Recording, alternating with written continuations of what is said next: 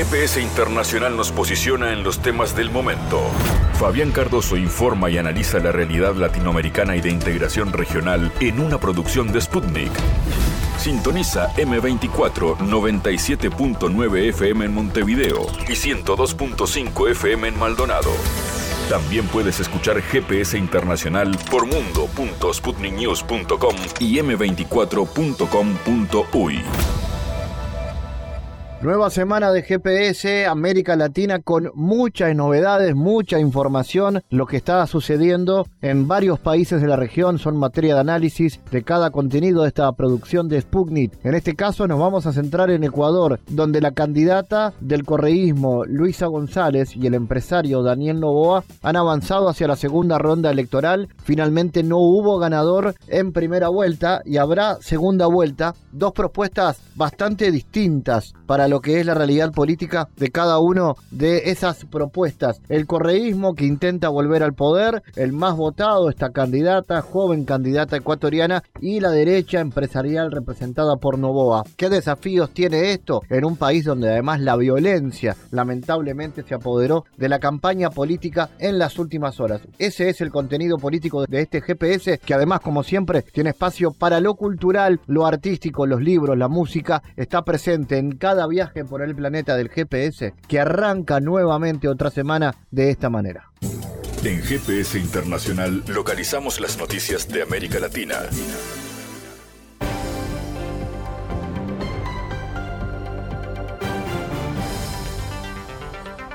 Momento ahora de noticias. El 14 de agosto Gabriel Boric y Sebastián Piñera viajaron juntos a la toma de mando de Santiago Peña como presidente de Paraguay. Durante el viaje, el mandatario chileno y su predecesor sostuvieron una reunión. ¿Cuál fue el alcance de este diálogo y qué réditos podrían obtener ambas partes? Al aterrizar en la capital paraguaya para la asunción de Peña, que tuvo lugar el día siguiente, el presidente Boric habló con la prensa y señaló que sostuvo con el mandatario Sebastián Piñera una interesante conversación sobre temas atinentes a Chile con visión de Estado, temas que le preocupan a nuestro país. Hablamos sobre cómo podríamos colaborar y trabajar juntos para destrabar el momento político en torno a rebajas importantes para los chilenos, en particular el sistema previsional, pacto fiscal y el clima político. Finalmente, Boric señaló que estas instancias contribuyen a mejorar el diálogo y mejorar el clima. Asimismo, sostuvo que espera no haya más excusas para que todos nos sentemos a la mesa y logremos un acuerdo por el bien de Chile.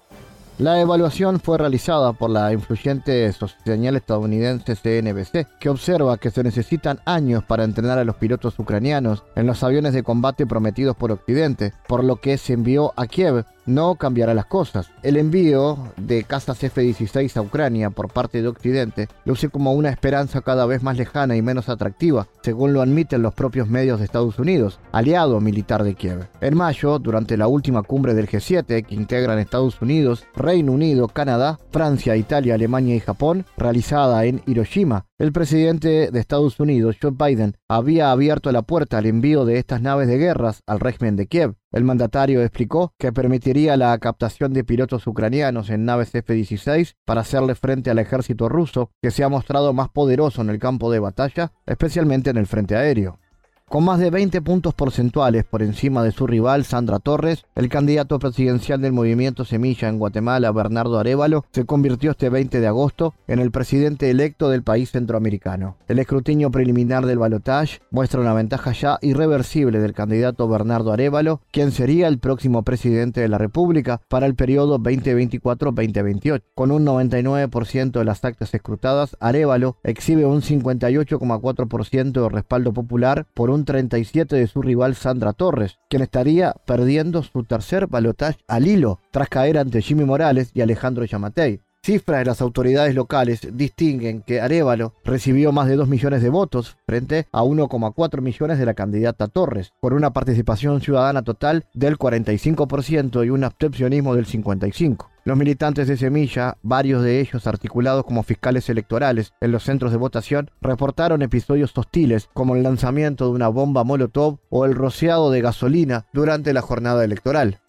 Qué bueno es estar en familia.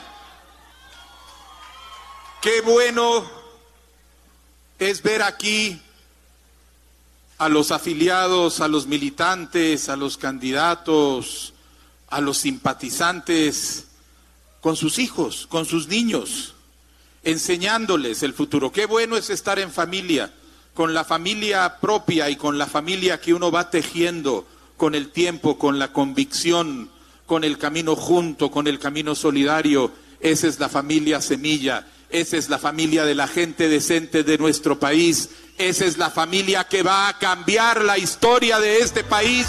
Qué bueno que es estar en familia.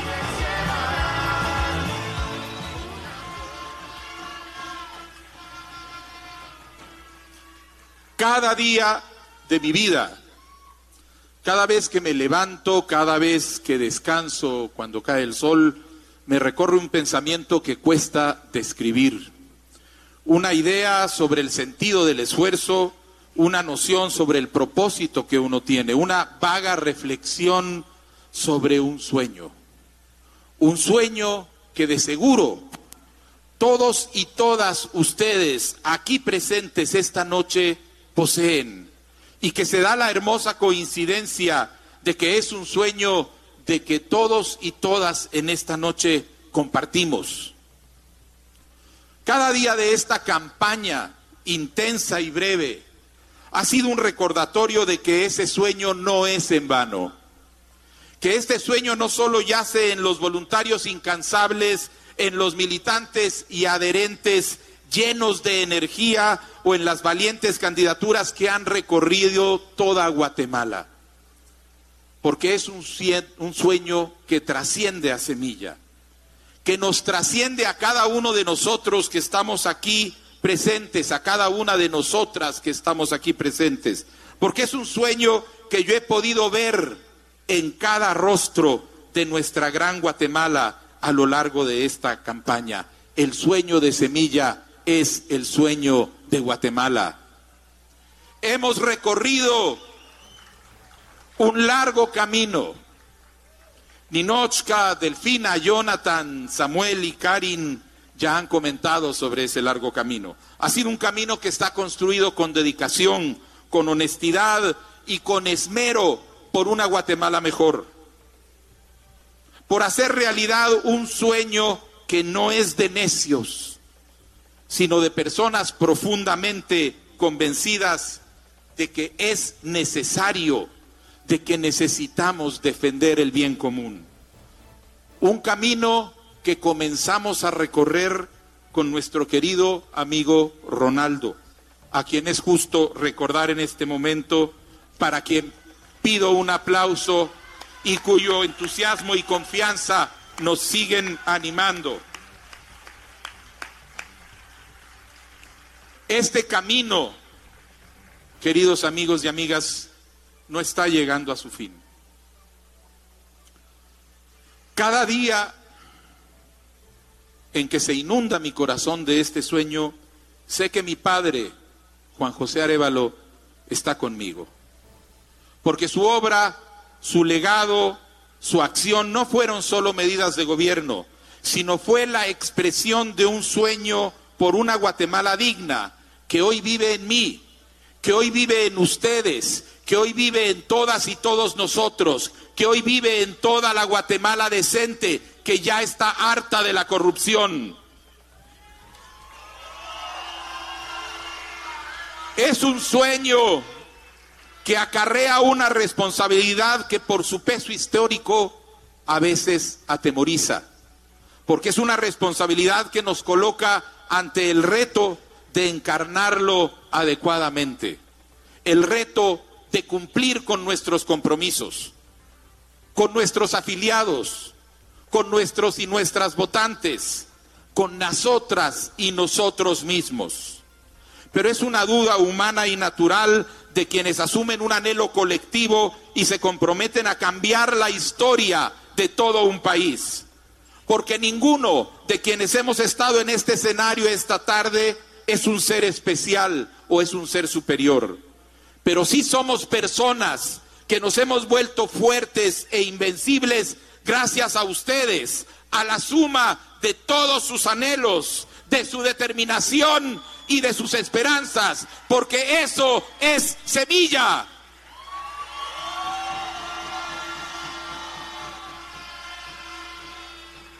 Y así, como simples seres humanos fortalecidos por la suma de voluntades de quienes los apoyan, asumimos ese reto sabiendo que sabremos cumplirlo. Esta noche, esta noche veo en ustedes el mismo sueño que yo tengo. Y sé, siento, que nada podrá detenernos y nada va a poder frenarnos. Es un sueño por un futuro diferente, con educación digna para toda nuestra gente, un futuro donde nuestra riqueza nos dé crecimiento, nos dé desarrollo y no se fugue entre los dedos de la corrupción. Un futuro en donde la salud de calidad está garantizada y donde podemos vivir sin miedo a enfermarnos un futuro en donde la política vuelve a ser hecha por y para el pueblo de Guatemala y no para el negocio y los intereses nefastos de los mismos de siempre.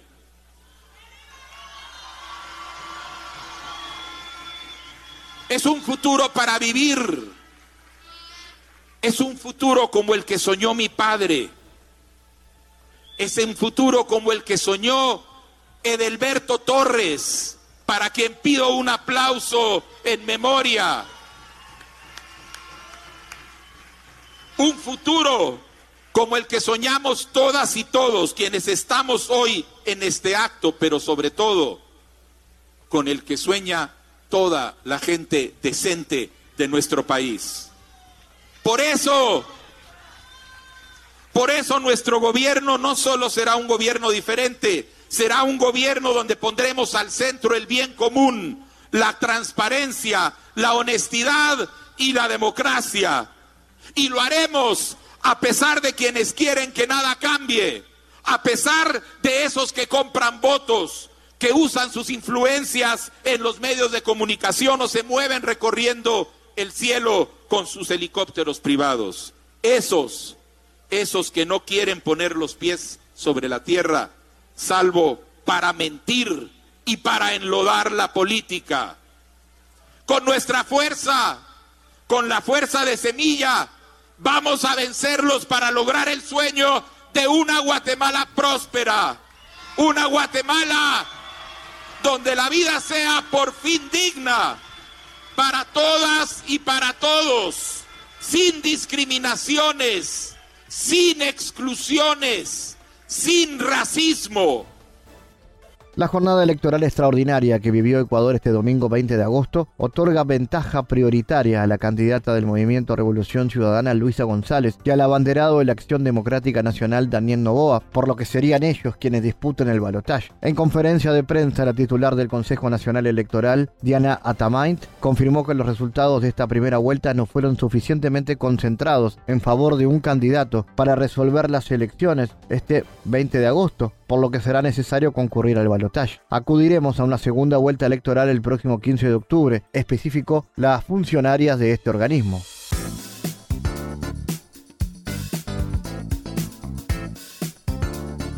Bueno, hablemos de Ecuador, que ha sido noticia en las últimas horas. Un resultado, bueno, ahora lo vamos a analizar, pero seguramente previsible. La jornada electoral que vivió Ecuador este domingo 20 de agosto otorga ventaja prioritaria a la candidata del Movimiento Revolución Ciudadana, Luisa González, y al candidato de la Acción Democrática Nacional, Daniel Novoa, por los que ellos serán quienes disputen el balotaje. En conferencia de prensa, la titular del Consejo Nacional Electoral, Diane Alamain, confirmó que los resultados de esta primera vuelta no fueron suficientemente concentrados en favor de un candidato para resolverlo justamente, por lo tanto habrá balotaje.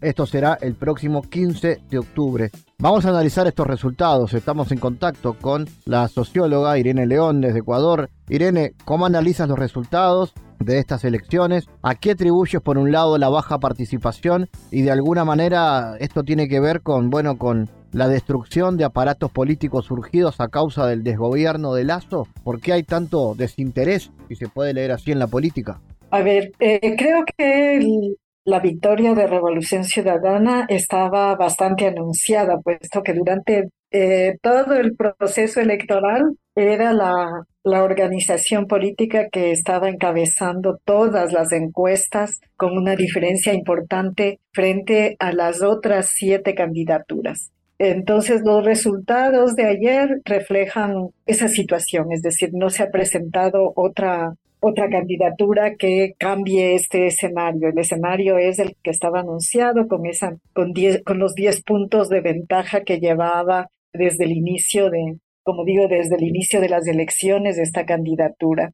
La sorpresa es el segundo, el candidato Daniel Novoa, que es una candidatura de un movimiento que no es muy conocido, si bien él proviene de una familia muy conocida que ya ha tenido incidencia e importancia en la política, no estaba entre quien se pensaba o que los diagnósticos pronosticaban que llegaría a la segunda vuelta. En todo caso, el único frente organizado político es el que está primero en las elecciones. Y claro, ahí hay un tema de análisis porque todas las otras candidaturas provenían de esto que tú decías, de esa desestructuración de lo político para en, en, el, en cuyo escenario prácticamente pasado a desaparecer muchos partidos y movimientos políticos e incluso este, todos estos candidatos se inscribían como como clientes a, los partidos que están registrados en el Consejo Nacional Electoral. Entonces, Movimiento Revolución Ciudadana sí llega a, la,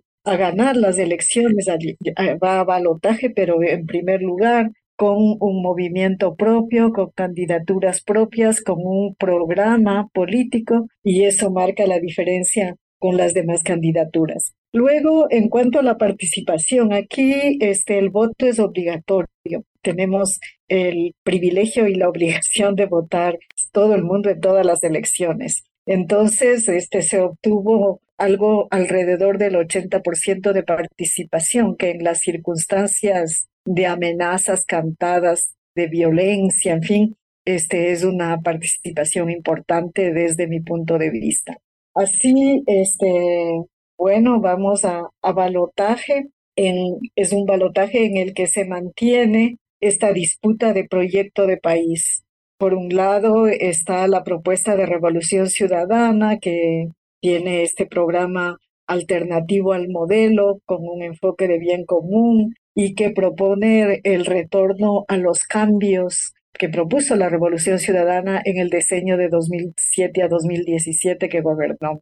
Y por otro lado, el candidato Novoa, que ancla su candidatura en su juventud, claro, es un magnate de, principalmente del, sector bananero, con una agenda de continuidad neoliberal, pero con una propuesta que atractiva por su juventud, como digo, pero también porque habla de renovar algunos aspectos del neoliberalismo y, y tiene también un enfoque económico de propiciar este, la creación de empleo, de, estar más atento a la gente. Entonces, de algún modo se, se, modifica en este sentido el escenario que hubo en la primera vuelta, que donde se colocó el securitismo por parte de, la, de las siete candidaturas de derecha, se colocó el securitismo como una prioridad para el país. De hecho, hasta ayer eh, los medios de, comunicación convencionales continuaban con esta, con esta versión y con esta visión de que el problema central de este país es la seguridad y que por lo tanto las candidaturas viables para, para traer una solución eran las que anclaban toda su propuesta en torno a la, a la seguridad. El electorado ha dicho al contrario, no, este, y ha elegido por un lado, a Luisa González, la candidata de Revolución Ciudadana que llega en primer lugar con una visión integral de la seguridad que engloba toda una propuesta de, retomar una agenda planificada que engloba tanto aspectos económicos, socioeconómicos, sociales, culturales y claro, de seguridad, pero planeada desde el Estado. En cambio, no era eso lo que estaba antes. Y el otro candidato no ha priorizado tampoco la, la seguridad y habla de una iniciativa de conciliación nacional que es necesaria. Entonces, sin duda hay que leer esto como una postura que, me, que, que el país está tomando frente a esta situación de violencia también en la que el país está inmerso, pero también al enfoque de a las lecturas que se le da a la situación de la violencia.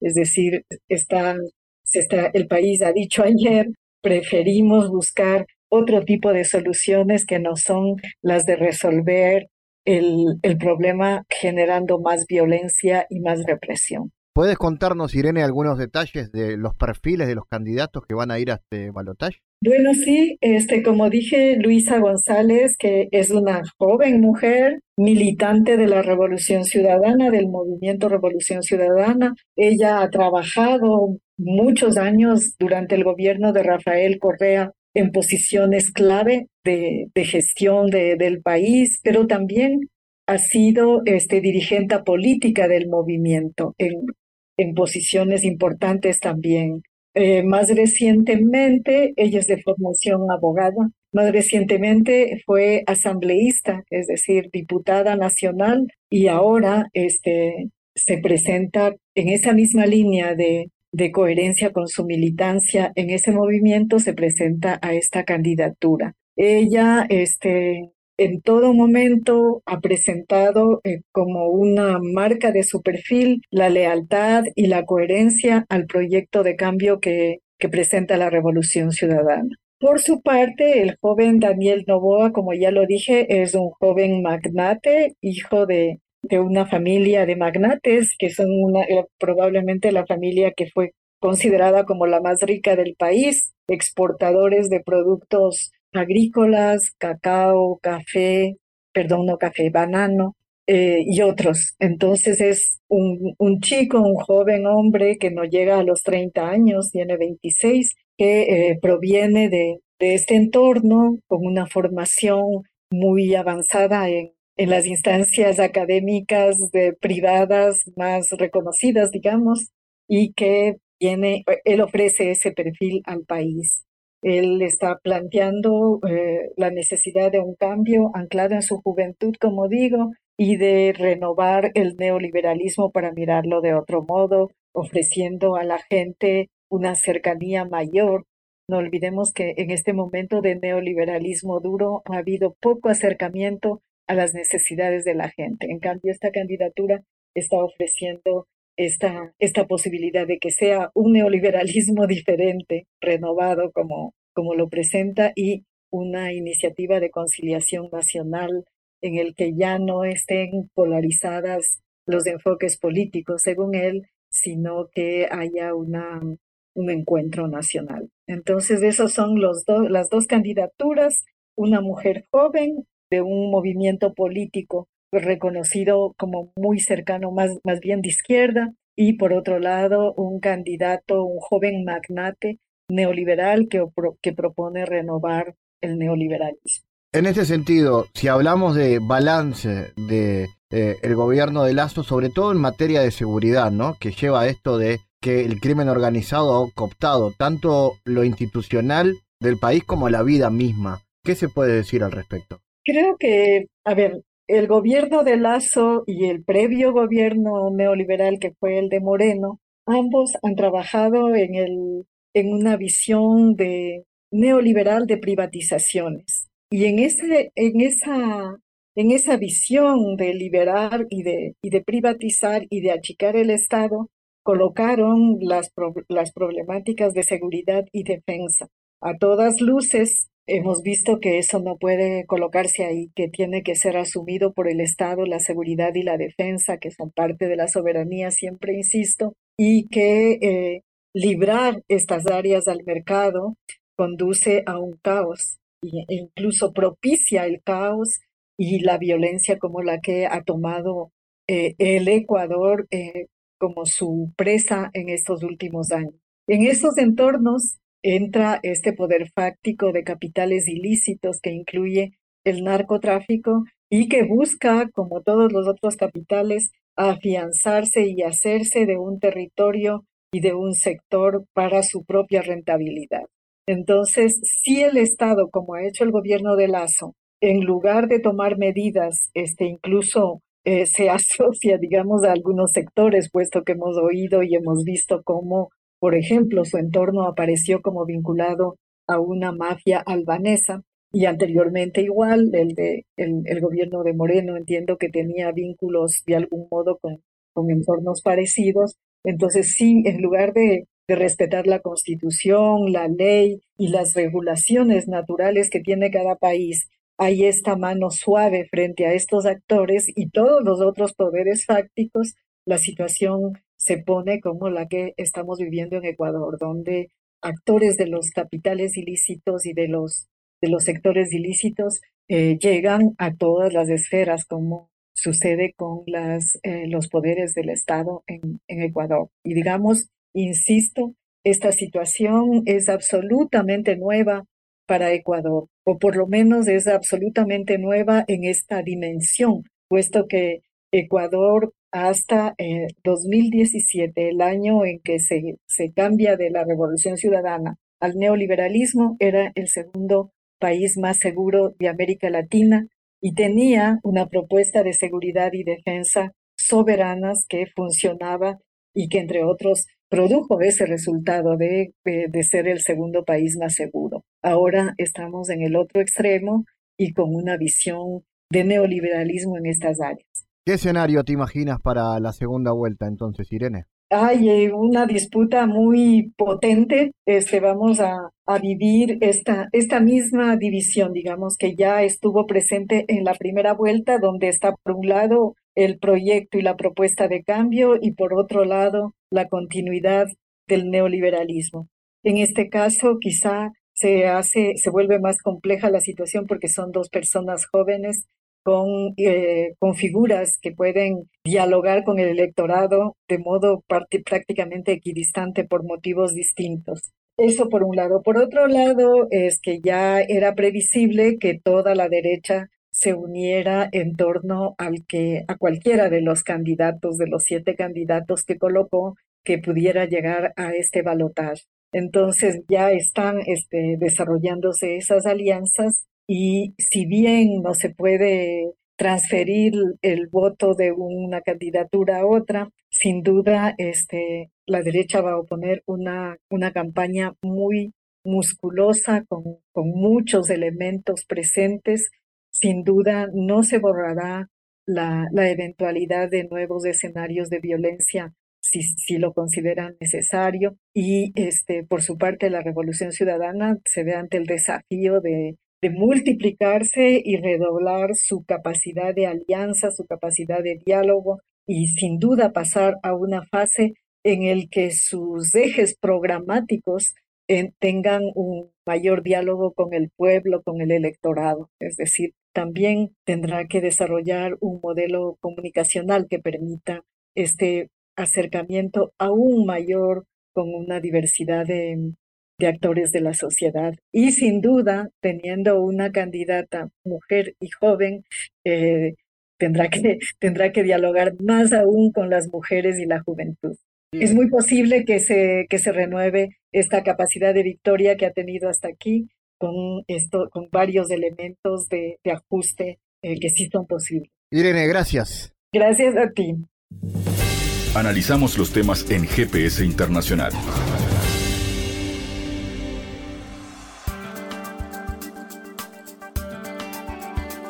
Bueno, con el 88% de las actas procesadas, el conteo preliminar expresaba una ventaja a favor de la candidata González, quien contendió en Ecuador por la fuerza política que lidera el expresidente Rafael Correa. La abanderada del movimiento Revolución Ciudadana alcanzó un 33,18% de los sufragios, mientras que el candidato de ADN, el candidato Novoa, concentró un 23%. En mensaje a sus simpatizantes, González agradeció a los votantes por favorecerla en las urnas.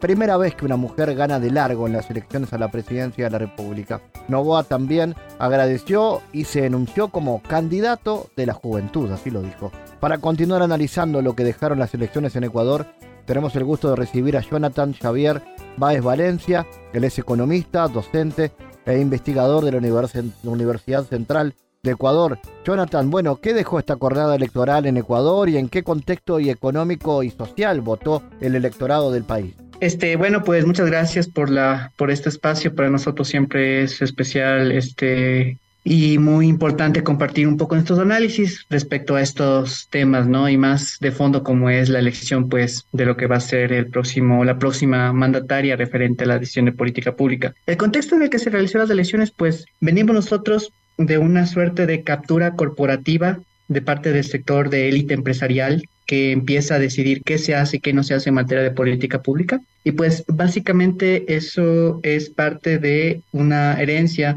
del gobierno de Moreno, que dándole la espalda a su electorado, pues que venía del gobierno anterior del presidente Rafael Correa. Después nosotros tenemos una suerte de ah, palestra para que su sucesor Guillermo Lazo llegue a la presidencia, él pues un reconocido banquero y pues con muchos vínculos con el sector nuevamente de élite empresarial, pero también con lo que son paraísos fiscales, con la develación de los Pandora Papers. Entonces, bajo esta captura corporativa empresarial, el país estaba encaminado no a cuidar de las personas, de la gente, sino pues más bien a tratar de que los negocios de este élite empresarial estuvieran en su en su nivel más bollante, ¿no? Las utilidades de los bancos, las más altas, el tema de la ganancia de los grupos económicos de los más altos, incluido en el año de pandemia, donde su patrimonio casi que se aumentó en mil millones de dólares. Y pues eh, la contraparte de esto, ¿no? Tenemos muchas personas en situación de un trabajo precario, muchas personas en situación de desigualdad, que es el punto nodal de esta situación,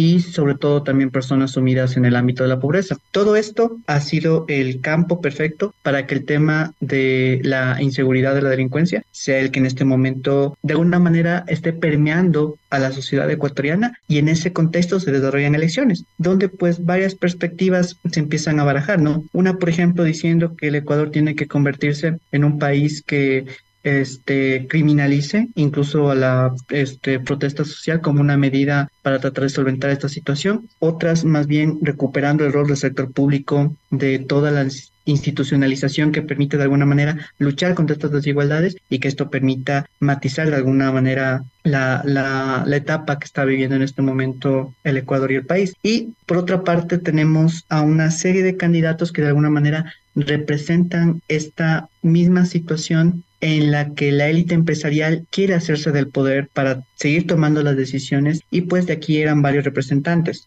Este, tenemos a Sonnenholmer, por ejemplo, tenemos a Topic de alguna manera, este, teníamos a lo que es el candidato Herbas y finalmente me quiero referir a Daniel eh, Novoa, pues que eh, si bien parece es candidato de los jóvenes, tiene las mismas prácticas de este, empresarios y personas allegadas a la política de larga data. En ese sentido, el día de ayer, pues al enterarnos de los resultados de las elecciones, como eh, muy bien se lo mencionó acá, era sorprendente ver que, pues, un primero que del total de personas que se lanzaron, que eran ocho, cuatro de alguna manera tuvieron o se relacionaron, tenían vínculos con paraísos fiscales. Y pues aquí nosotros vemos cómo Daniel Lobo era parte de estos elementos, ¿no? Ayer este, yo te lanzaba un, un, un, un, tweet, bueno, ya no sé cómo se llama ahora, en esta, en esta red social, en la que mostraba pues que tanto el abuelo de Daniel Novoa, Luis Novoa, como su propio padre Álvaro Novoa,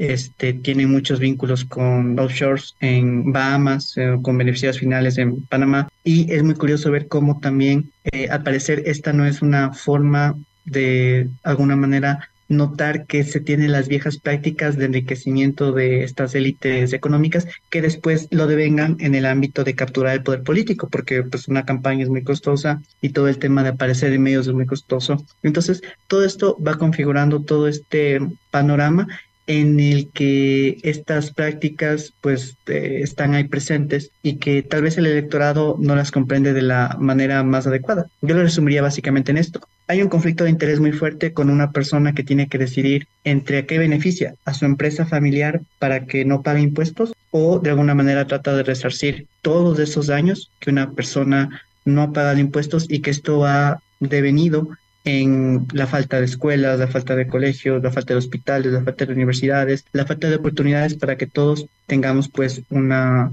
una vida más adecuada y mejor.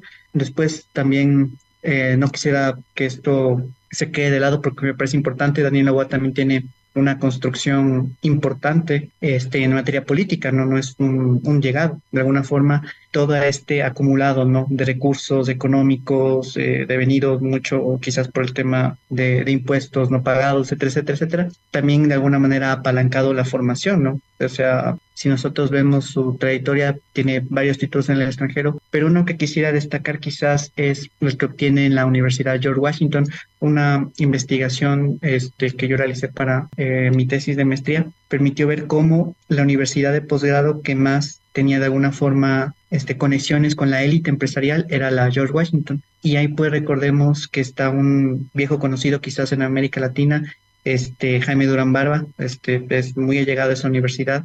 Entonces, algo tiene que ver ahí en, en, el tema de, de, no solo de formación, sino de lazos que se van generando con otros actores de esta, de la vida política y también con este Roberto Zurieta, que él fue pues secretario de comunicación de Daniel Novoa. Entonces, este conjunto de nexos más participación política, pues de alguna manera permitió que Daniel Novoa gane un curul en la, en la, en la asamblea que participe como presidente de una comisión muy importante dedicada al tema económico ahí. Y pues una vez dada la disolución tenemos esta nueva situación en la que se lanza, pues y ahorita está ya en segunda vuelta con, con la candidata Luisa González. Respecto a este último elemento, quisiera referirme de manera importante a cómo, si uno compara 2021, las elecciones cuando eh, se lanzó Andrés Arauz, Carlos Abascal para la, para la presidencia y vicepresidencia de manera respectiva, la diferencia en votos que obtuvo Luisa González con Andrés en ese momento fue de solamente 67 mil votos. Quiere decir que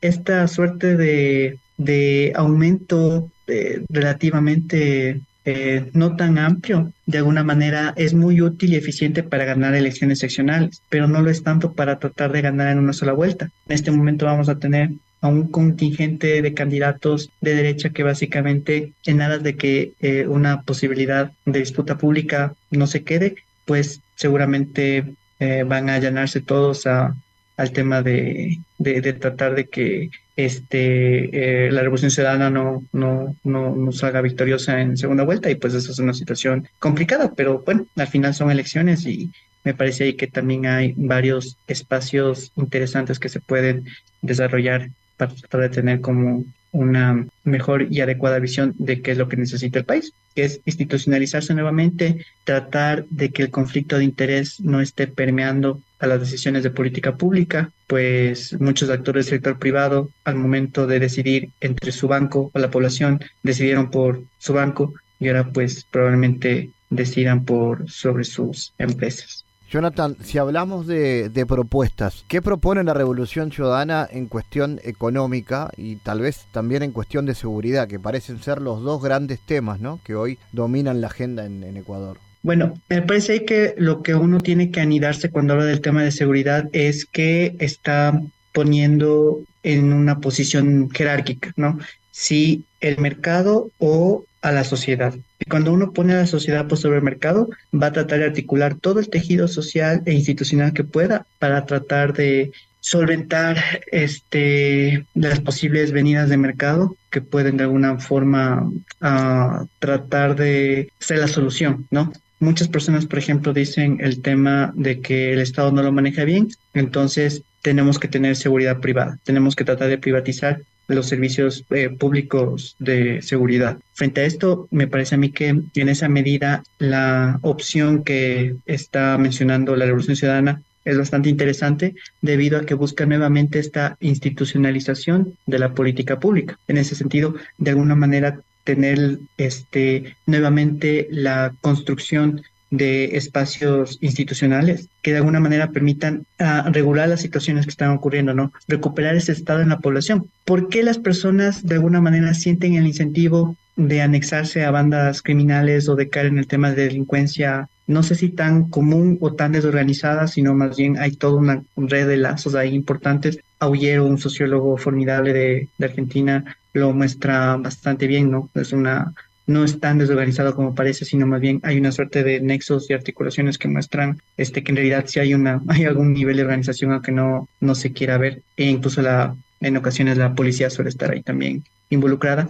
Me parece que recuperar esa política pública que desincentive que una persona se anexe estos, a estos sectores porque no encuentra trabajo, porque sus hijos y hijas no tienen para comer, porque no hay oportunidades, me parece como el punto fundamental, el punto nodal. Y esto me parece que de alguna manera lo cubre bastante bien la Revolución Ciudadana. Hay un análisis que estaba corriendo en, en, en, redes sociales, me parece que muy interesante, sobre cuáles son las principales palabras dentro de los planes de gobierno, ¿no? Planes que a veces nadie lee, que nadie les parabola, pero que dicen cosas de alguna forma interesantes. Los demás planes de los candidatos y candidatas y básicamente se referían al tema de Ecuador, al tema de económico desarrollo, pero la palabra que más destacaba dentro de este plan de gobierno de la RC pues era justicia. Me parece que eso muestra la búsqueda de recuperar ciertos niveles de justicia social que necesita la población y eso es pues de alguna forma recuperando el Estado, ¿no? Del lado de Daniel Novoa, por otra parte, vemos como un contingente un poco más generalizado, pero que está también de manera este, ligada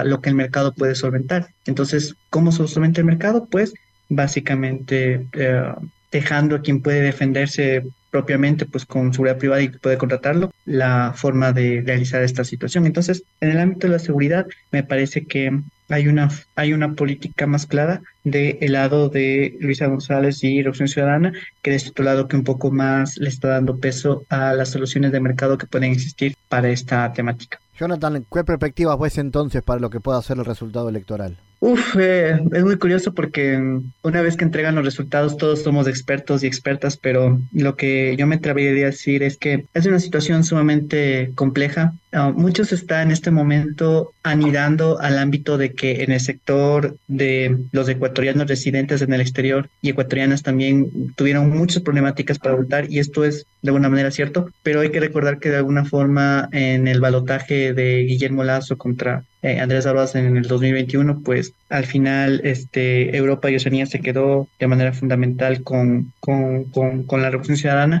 pero hay una pérdida importante de otras localidades como Estados Unidos, América Latina. Es un poco se traslapó en este momento, pero este, esos votos no, no alcanzan como para tratar de decir, bueno, hay una perspectiva de manera alentadora con respecto a los votos del exterior. Me parece que en este punto hay que tratar de disputar cuáles son esos espacios y eso implica que eh, la Revolución Ciudadana de alguna forma no solo se centre en sus espacios y en su electorado que básicamente se vuelve su voto duro, como suelen hablar los politólogos, sino también en cuáles son esos espacios que la juventud desea este, analizar, como son el tema de género, el tema ecológico, y me parece que la consulta de Yasuni Chocandino mostró una situación. Sería esencial ver cuáles son las alternativas frente a, estas, a estos posicionamientos que la juventud desea escuchar. al mismo tiempo, la juventud también de alguna forma a mostrar que no porque una persona en su edad etaria básicamente tenga em, características de una persona joven, inmediatamente sus prácticas son nuevas, sino más bien hay ciertos, hay elementos y vicios de algo que ya venía ocurriendo desde hace mucho tiempo, ¿no? Guillermo Lazo con el tema de Pandora Papers, este, y también ah, la familia Novoa, de alguna manera con su larga trayectoria en el ámbito de uso de offshores y no pago de impuestos. En este momento, la este, exportadora bananera Novoa de la familia de, del candidato Daniel, pues tiene una deuda este, en firme con el Servicio de Rentas Internas, que es la encargada de cobrar impuestos aquí en el Ecuador, y pues habría que ver qué pasa ahí. Un mandatario sin conflicto de intereses, básicamente diría, necesitamos que todas estas personas que tienen deudas paguen, porque eso de alguna manera sostiene las actividades sociales. Por otra parte, si es que está una persona que le ponen a decidir entre que pague impuestos, o por otra parte, entre que salga su familia de los mismos para que pueda duplicar y triplicar sus fortunas, me parece que va a votar por esta última opción. Entonces, eh, esta situación me parece que puede ser un espacio interesante que tiene que ser comunicado a los sectores sociales, decirles, oigan, los impuestos básicamente sostienen el gasto social y lo que hay que preguntar en este momento es qué tanto esta persona estaría este, en una posición proclive a decir necesitamos un impuesto a la riqueza, necesitamos un impuesto a las grandes fortunas, necesitamos un impuesto a las personas que más ganan, para solventar que la clase media no esté tan presionada por el tema de impuestos y me parece que esa es una opción interesante para que el electorado pues vea cuál va a ser su mejor decisión.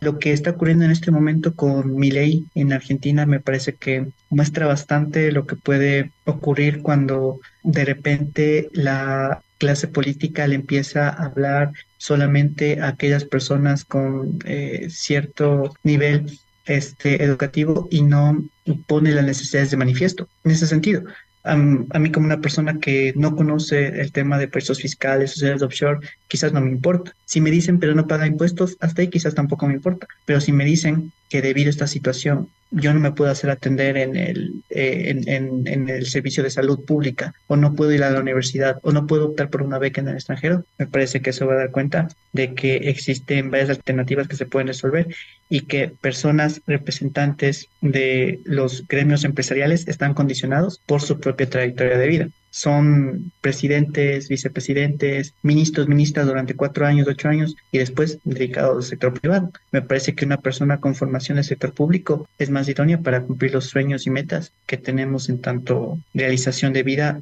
de personas que no pertenecemos a esta élite, que no pertenecemos a grupos sociales privilegiados, sino que somos parte de la población y la sociedad de a pie, como decimos aquí. Excelente, Jonathan, gracias por tu análisis para GPS. No, a ustedes muchas gracias y pues aquí desde el Instituto de Investigaciones Económicas de la Universidad Central del Ecuador, Universidad Pública, que se nota de impuestos, pues siempre va a ser un honor participar y poder un poco compartir nuestras investigaciones y nuestros análisis que están colgados ahí en nuestra página y que pueden ser revisados por ustedes para el debate. En GPS Internacional navegamos por la sociedad y la cultura.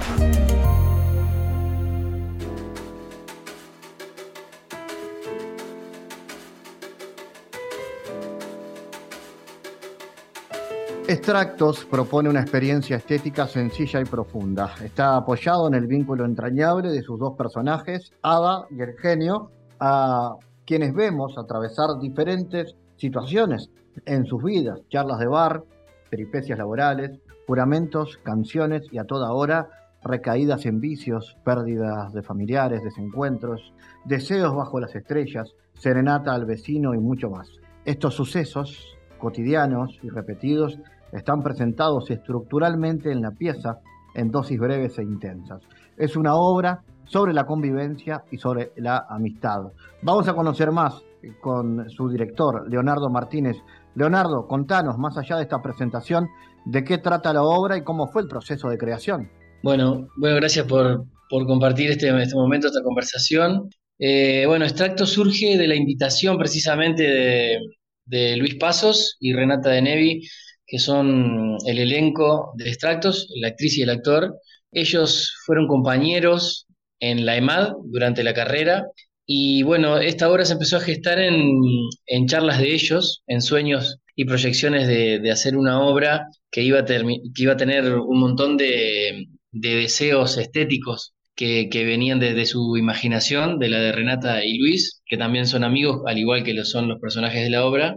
Y bueno, después de, años de tener esa obra en el plano de la fantasía, em, yo soy compañero también de Luis Pasos en el Teatro del Almacén y me invitó a que tenían ganas de, concretarla y para eso precisaban eh, una mirada de afuera, un director. Y bueno, acepté y también elaboré una dramaturgia a partir de, escuchar eh, sus viajes, digamos, de estéticos y sus deseos y también, bueno, de apropiármela para, para poder escribirla y para poder llevar a escena eh, estas ideas. Entonces, esto evolucionó un poco en lo que leíste ahí en, esa reseña.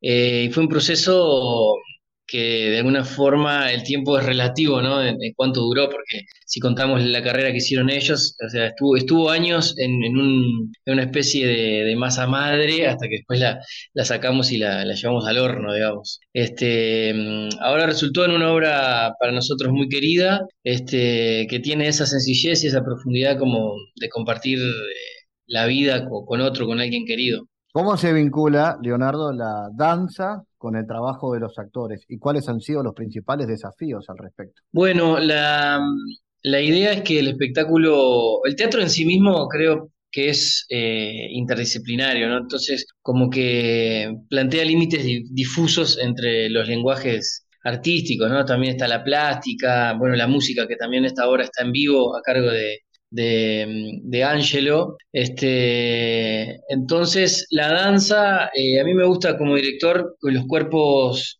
en las obras estén muy presentes, no, estén, no estén todo el tiempo en un plano realista. Entonces, la, danza eh, de alguna forma eh, ayuda tanto para la atención del espectador, para mí, como para generar extrañamientos, eh, planos como oníricos, donde el personaje está en, en, otro, en otras en otros tiempos, en otros espacios que, los cotidianos. Y también la danza, nos preguntamos un poco en el proceso sobre, sobre la danza de lo cotidiano, ¿no? Em, y como también tanto Renata como Luis mm, manejan el, lenguaje de la danza, este, fue bastante eh, sencillo introducirlo, ¿no? Y creo que es una de las, de las fortalezas también del, del lenguaje que, que pudimos descubrir para, para este trabajo. Y aparece también la música, ¿no? Que dialoga con el planteamiento de las escenas.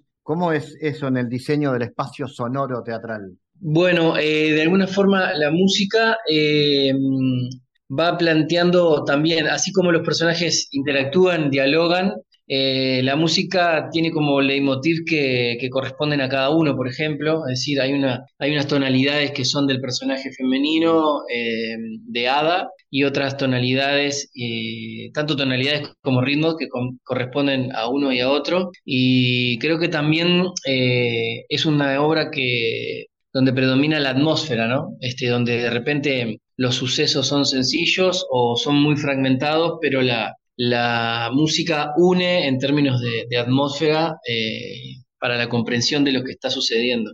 Contame entonces ahora, bueno, la, escena de la, de la, obra, cuándo y cómo eh, se, va a concretar, cómo se consigue también para que la gente concurra y las perspectivas que hay a mediano plazo. Bueno, eh, sería el 26 y 27 de agosto en la sala Hugo Balso del Sodre. El sábado 26 es a las 21 horas, el domingo a las 19. Eh, las entradas se pueden adquirir en Ticantel. Hay un 2x1 por ahí de la diaria y de socio espectacular el 2x1 sale 700. Las entradas generales salen 550. Eh, y bueno, con mucha expectativa de también eh, nosotros habíamos estrenado en el Teatro Victoria y ahora vamos para esta sala Hugo Balso, que tiene mucha belleza también y muchas posibilidades técnicas, lo cual creo que va a potenciar el trabajo. Eh, bueno, y después tenemos plan de hacer otra temporada para terminar por este año en un espacio más chico que se llama el Espacio Vacío, que es un, espacio que gestiona Luis, eh, el actor, para también seguir con la obra. Y el año que viene, ojalá tenemos la, las ganas y ahora hemos empezado a gestionarlo de proyectarnos eh, hacia el exterior con, con algunas giras y algunos festivales. ¿Y en qué otras cosas andás vos, Leonardo? ¿Qué otros proyectos para el año? Bueno, por suerte, bastantes. Este, yo trabajo eh, yo vivo en Carmelo, en el departamento de Colonia, soy parte de, grupos acá de teatro. Este, este año estamos con una obra que está girando por todo el departamento de Colonia y algunos otros lugares del litoral. Yo soy, me digo litoraleño, este, entonces esa obra se llama El joven araña y está por, está por acá por estos lares. Eh, también estamos con una obra del Teatro Sinfogón de Fray Ventos, que también soy parte, que se llama Animales, que mm, eh, tiene como protagonistas a dos personajes eh, de la dictadura, dos torturadores, una obra muy fuerte, que también mm, tuvimos la suerte de estar en un festival en Chile hace poco y también está, ahora va a un festival en Rosario, Uruguay, eh, así que también eh, en cartelera con eso.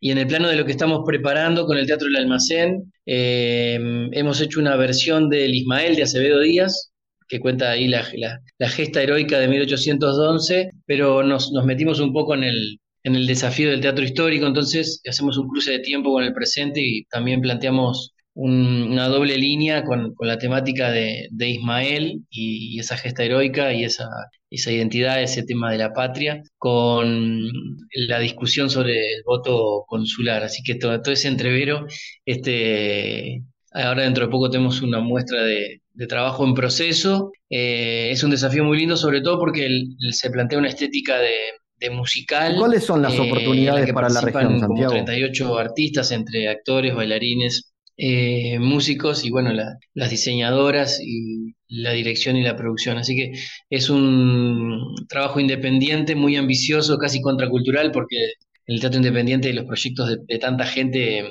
parecen a priori inviables, pero bueno, nos metimos en esta especie también de gesta heroica desde lo teatral, eh, creyendo que, que, es posible también hacerlo, ¿no? Leo Martínez, gracias por estar en GPS. Bueno, un gran placer, gracias por recibirme. El mundo en GPS Internacional. En diálogos geopolíticos analizamos diversos asuntos que atañen a la política mundial, desde el abordaje de los ámbitos multilaterales de articulación política a nivel global hasta las cualidades y los propósitos de las configuraciones regionales, tanto en América Latina así como en otras regiones. Nuestro objetivo es poner foco a una gran diversidad de temas que atañen a la geopolítica en el mundo contemporáneo. Para eso vamos a recibir a Santiago Caetano, aquí en GPS. Bienvenido, Santiago. ¿Cómo te va, Fabián? Hoy retomaremos el texto Kant, Leos Liberales y Relaciones Internacionales de Michael Doyle, quien expone las premisas básicas de la teoría de la paz democrática, la cual se sustenta a partir del legado del liberalismo republicano, acorde a la perspectiva del filósofo alemán Immanuel Kant.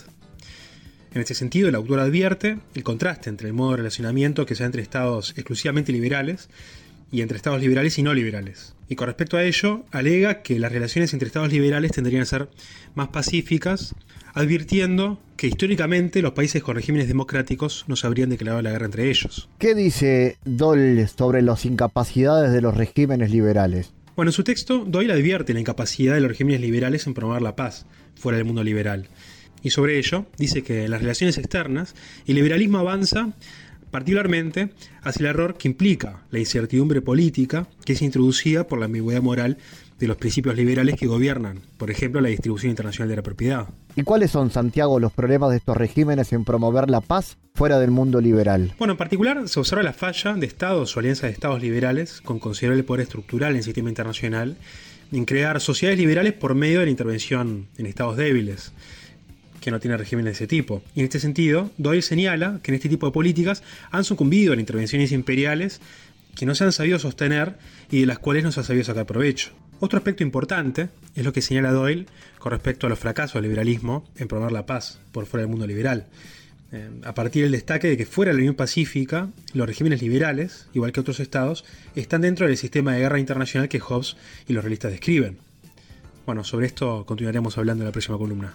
Gracias Santiago por tu aporte a GPS Internacional. Gracias Fabián, hasta la próxima. GPS Internacional, una producción de Sputnik con la producción periodística de Santiago Caetano, siguiendo los temas más importantes de la agenda latinoamericana y con visión global. Esta producción de Sputnik que se despide y que nos invita también a que nos sigan a través de las redes sociales. En Twitter somos GPS Inter y estamos también en Facebook, GPS Internacional. Fabián Cardoso en GPS Internacional junto a los protagonistas analizó la realidad. Una producción de Sputnik por M24, 97.9 FM en Montevideo y 102.5 FM en Maldonado. Que puede volver a escuchar en mundo.sputniknews.com y m24.com.uy.